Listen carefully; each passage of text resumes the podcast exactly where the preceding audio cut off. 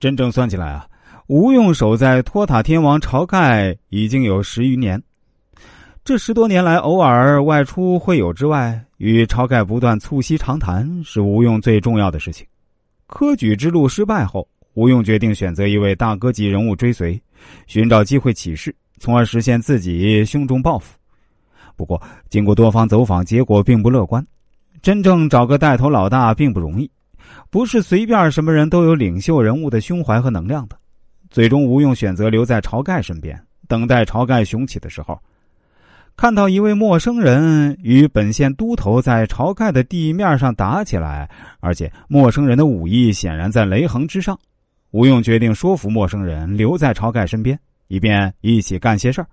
一个好汉三个帮，如今已经有一位好汉来到晁盖家门口。开始跟晁盖酝酿一下做些事情的时候了。作为晁盖的智囊，吴用决定改变晁盖的节奏，促其早日起事。这样想着，看到雷横的手下纷纷操家伙要帮雷横之际，吴用夺门而出劝架了。他不能让雷横的人伤害刘唐，因为刘唐显然是个可用之才。梁山泊日后的军师吴用，此时还是东西村里的私塾先生。动武者之一的雷横。是郓城县的两大都头之一，在郓城是吼一声地要抖三抖的人物。吴用听说过雷横，与雷横动手的黑大汉吴用不认识，不过从武功上看，似乎略微在雷横之上，应该也不是普通人。远处影绰是晁盖的身影在奔跑，吴用操起那把锈迹斑斑的铜链，冲了出来，大声喊道：“两位好汉住手！且听我说一句。”还别说，听到吴用的话后，刘唐和雷横还真的都跳出了圈外。估计俩人心里都在纳闷：这家伙谁呀？其实，刘唐与雷横两个都不是要给吴用面子，两个人都不认识吴用。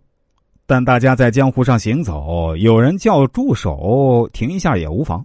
再说了，两位英雄一时间谁也奈何不了谁，给台阶儿都是要下的。更重要的是，两个人都看到了气喘吁吁而来的晁盖。虽然是投奔晁盖，但刘唐并不认识晁盖。他从东潞州赶到东西村时，是想说服晁盖牵头去抢劫生辰纲。那笔生辰纲数目达十万贯之多，是大名府知府梁中书给岳父蔡太师蔡京的生日礼物。此前一年的生辰纲已经被人抢劫过一次，刘唐很想如法炮制一回，不过他一个人势单力薄，于是。他投奔东西村找晁盖，准备一起捞一票。如果大家听节目的过程中也想找我来看看，想盘点一下自己的人生和未来，当然都是可以的，也是非常欢迎的。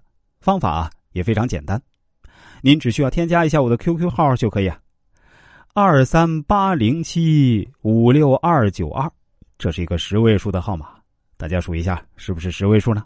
我再说一遍啊，QQ 号是。